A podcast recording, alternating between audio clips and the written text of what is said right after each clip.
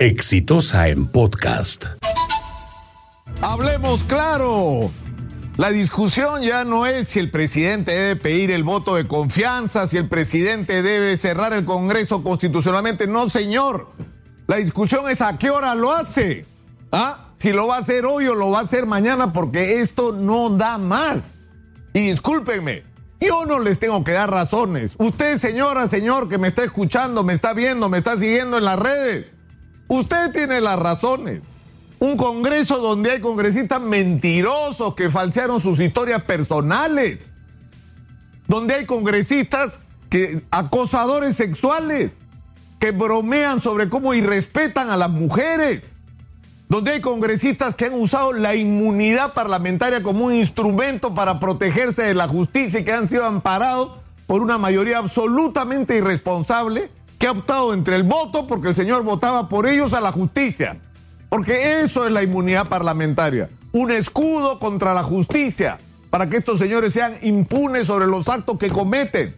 Pero no solamente eso, sino un Congreso que se ha convertido en un refugio de lobistas Dígame, ¿en qué negocio está usted? Y yo le digo cuál es el congresista que se encarga. Lobbies eléctricos, lobbies mineros, lobbies de la construcción, lobbies de las compañías de seguro, lobbies de las AFPs. ¿Por qué? Porque esos señores, el lobby de Oviedo, de Oviedo, señor, que tiene dos solicitudes de sentencia de 26 años por asesinato. Y a ese señor le han estado haciendo lobby. En eso se ha convertido el Congreso de la República. Una gente era, sí, pues, pero hay excepciones. Pero pues, sí, pues las excepciones, como dice el dicho, confirman la regla. Este Congreso no nos representa a los peruanos, tiene 90%, tenía, porque a estas alturas ya debe haber superado la barrera de los 90, pero no tiene la aprobación, no tiene el respeto, no tiene la representación. Y lo que resulta grotesco es que ellos pretenden que los tratemos como lo que se supone que son según la Constitución. Pero no son pues lo que dice la Constitución, son cualquier cosa. Y el debate de ayer no ha sido un debate cualquiera, no ha sido una discusión sobre si Chavarri esto, Chavarri todo. No, señor, ha sido un parteaguas.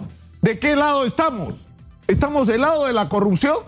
¿Del equipo especial Abajato? ¿De la gente que quería que hubiera colaboración eficaz para que sepamos lo que ahora sabemos?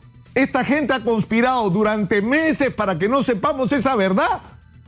Si hubieran podido sacar a José Domingo Pérez y dejar allá a Chavarri porque era una de las dos cosas. O se quedaba Vela y el equipo especial Abajato o se quedaba Chavarri. No había opción. Y el Congreso ha optado por Chavarri. Porque esa es la discusión. Esa es la discusión. Entonces no me vengan pues con historias. Esto ya, ya se acabó. Ya se acabó. La discusión no es más, señores, si se cierra o no. ¿A qué hora, presidente? ¿A qué hora? Y va a tener usted el respaldo de todo el país. Ahora bien, eso nos traslada la responsabilidad de los ciudadanos, porque vamos a tener que ir a una renovación del Congreso con reglas que no son las mejores. Y eso nos obliga a escoger a quienes van a ir a este Congreso. No podemos volver a equivocarnos. No podemos volver a poner el tipo de gente que ha sido lamentablemente mayoría en este Congreso y que ha sido una vergüenza para la institucionalidad nacional. La responsabilidad de aquí para adelante desde el momento en que se cierra el Congreso y se convoca elecciones nuevas, va a ser nuestra, de los ciudadanos. Esta vez no tenemos derecho a equivocarnos. He dicho. Este fue un podcast de Exitosa.